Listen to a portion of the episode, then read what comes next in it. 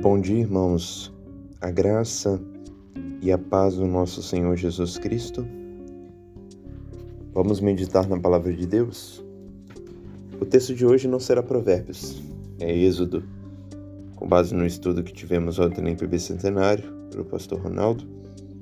E eu gostaria de meditar em um texto que foi abordado nesse estudo, que é Êxodo capítulo 40, versículo 34. Então a nuvem cobriu a tenda da congregação e a glória do Senhor encheu o tabernáculo. O livro de Êxodo, só para nós termos um histórico aqui, uma lembrança, e é um livro que narra a saída do povo de Israel do Egito. E durante essa saída aconteceu vários episódios, é, abertura do Mar Vermelho, água que brotou da rocha, murmuração do povo, punição da parte de Deus, perdão da parte de Deus, arrependimento, depois o povo murmura novamente. Mas a partir do capítulo 25, Deus ordena ao povo a construção do tabernáculo com uma série de prescrições. Tabernáculo nada mais é do que um símbolo da presença de Deus no meio do seu povo.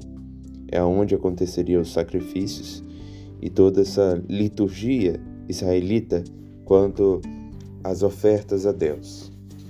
Ok?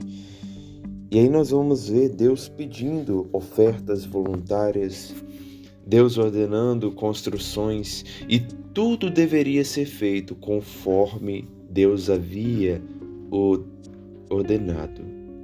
E no versículo 42 e 43 do capítulo 39, vai informar que tudo segundo o Senhor ordenara a Moisés. Assim fizeram os filhos de Israel toda a obra. Viu, pois, Moisés toda a obra, e eis que a tinham feito segundo o Senhor havia ordenado. Assim fizeram, Moisés os abençoou. Então o povo, liderado por Moisés, fez tudo conforme a vontade de Deus. E aí no verso 34 vai dizer, do capítulo 40, que a nuvem cobriu a tenda da congregação, a mesma nuvem que havia guiado o povo no deserto. E a glória do Senhor encheu o tabernáculo.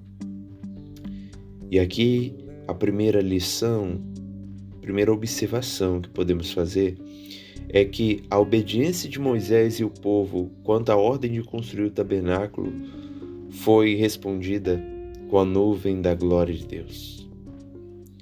A obediência à vontade de Deus, meus irmãos, é o caminho para uma vida cheia da presença de Deus.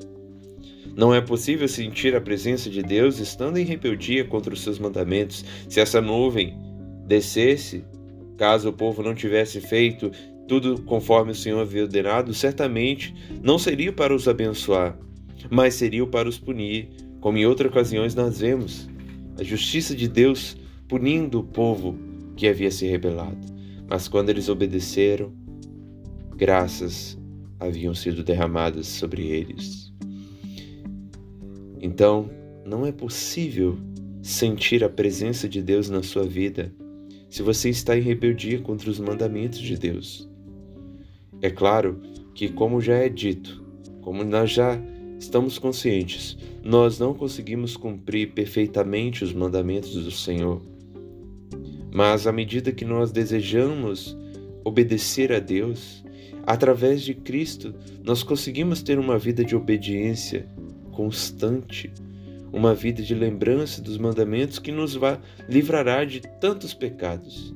Mas se dissolutamente praticamos o mal, se rebelamos contra a vontade de Deus, certamente só há para nós reprovação e não aprovação.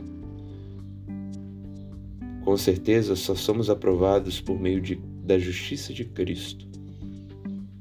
E na vida diária precisamos de Cristo para agradar perfeitamente o Senhor. Em segundo lugar, irmãos, a observação que podemos fazer, olhando para todo o capítulo 40, é que a obediência que agrada a Deus é aquela que está perfeitamente conformada com a ordem divina. No, no, capítulo 40 se repete uma, duas, três, quatro, cinco, seis, sete, oito vezes a expressão segundo o Senhor ordenara a Moisés. Tudo deveria ser feito e assim foi, segundo o Senhor ordenara a Moisés. Foi a essa obediência que Deus respondeu com sua presença. Caso contrário, haveria sinal de sua reprovação. Mais uma vez, a obediência a qual devemos dar a Deus é a sua vontade revelada, tudo conforme a essa vontade perfeita, santa e agradável a Deus. E aqui nós podemos pensar: eu tenho feito isso na minha vida? Eu tenho agradado a Deus na maneira como eu tenho vivido? Na minha relação com os irmãos? Na relação conjugal? No trabalho? Eu tenho feito a vontade de Deus?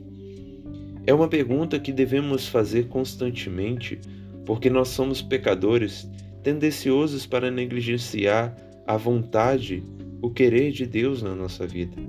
Precisamos fazer essas duas reflexões.